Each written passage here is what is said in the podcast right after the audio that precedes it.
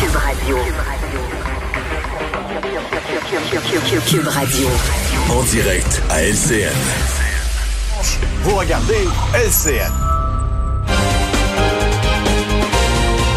On rejoint Pierre Nantel à Cube Radio. Salut Pierre. Bonjour Jean-François.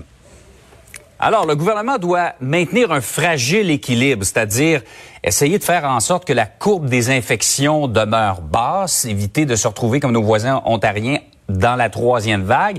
Et d'un autre côté, nous donner un peu de liberté là avec le changement d'heure, le printemps qui s'en vient, la dernière année qui a été très difficile. On a besoin un peu d'assouplissement. Il semble bien qu'on va nous donner un peu de corde aujourd'hui. Ben effectivement, tous les indices sont au vert, ou en tout cas à sortir de la zone rouge, en tout cas dans plusieurs plusieurs euh, endroits où on aimerait par exemple devenir zone orange dans certaines régions du Québec. Mhm.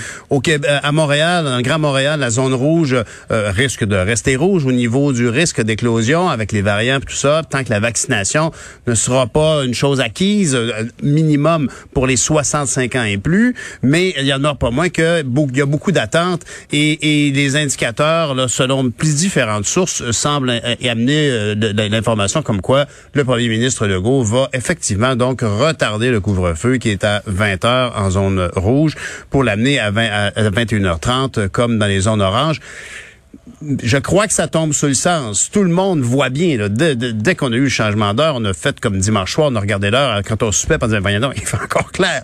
Alors, euh, c'est clair que ça, ça fait une grosse, grosse différence. Et l'important ici, c'est de s'assurer que les gens restent impliqués dans les mesures sanitaires. Alors, est-ce que pour mhm. qu'elles demeurent efficaces, il faut les retarder. exactement, il faut comme qu'il y ait une cohésion à un certain moment. Est-ce que justement le fait que les gens, qu'il y ait cette sorte de fatigue-là, va faire en sorte que les gens se, se désolidarisent, se disent ah, moi j'arrête de les suivre. C'est pour ça qu'il faut maintenir cet équilibre. -là. Absolument, je pense que tu as, tout à fait raison. Puis c'est ça, je, je, les, comme on dit, comme les indications sont que c'est ce que le premier ministre va annoncer, ben je pense que c'est bien mhm. avisé dans la mesure où on veut garder les gens impliqués, on veut que les mesures soient respectées euh, alors, euh, soyons réalistes, amenons ça à un seuil qui euh, que tout le monde va reconnaître qui est raisonnable parce que au-delà de la lumière, la vérité c'est qu'il commence à faire plus chaud, puis que effectivement c'était plus facile à moins 20 de pas avoir envie de sortir à 8h moins 5, tu tandis qu'aujourd'hui là, il va faire 12, 13 degrés en fin de semaine, on annonce du beau temps. Alors,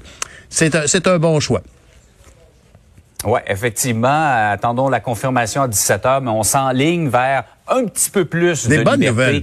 Certains auraient souhaité plus, mais quand même, tranquillement, on s'en va vers le printemps et les, et les belles annonces. Ben oui, ça, ça fait du bien. revenir sur oui, tu voulais revenir hier sur les annonces de, de M. Trudeau et Legault euh, concernant les, la compagnie Lyon. Là. Ben c'est ben ça, je, je, faisais le lien de bonnes nouvelles parce que honnêtement, on sent ici, puis évidemment, moi j'ai été très actif là-dessus, là, puis je dois je dois remettre les armes. Je veux dire, à l'époque, j'avais créé la, la, coalition électrique des élus de la rive sud de Montréal parce que je savais que la rive nord s'en venait très vite avec ce, ce, ce, centre de spécialisation euh, en, transport électrique. La vérité, c'est que les gens de chez Autobus Lyon, c'est le résultat de plusieurs années, d'une vingtaine d'années d'intérêt pour le transport électrique par la région de Saint-Jérôme.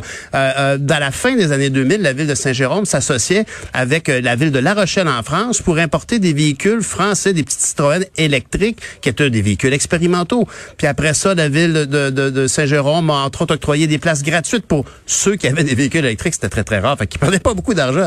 Mais quand même, c'était une, une vision qu'ils avaient et ça menait à la création d'un centre qui s'appelle l'Institut du véhicule innovant, qui, lui, a chapeauté, organisé, catalysé différents travaux en électrification et transport. Et précisément pour Autobus Lyon, aujourd'hui, on annonce essentiellement la création d'une usine de batteries. Et ça, mhm. c'est une bonne nouvelle qu'espérait M. Fitzgibbon. C'est un secteur industriel, c'est le secteur minier qui met à contribution, puis un potentiel d'exportation fantastique.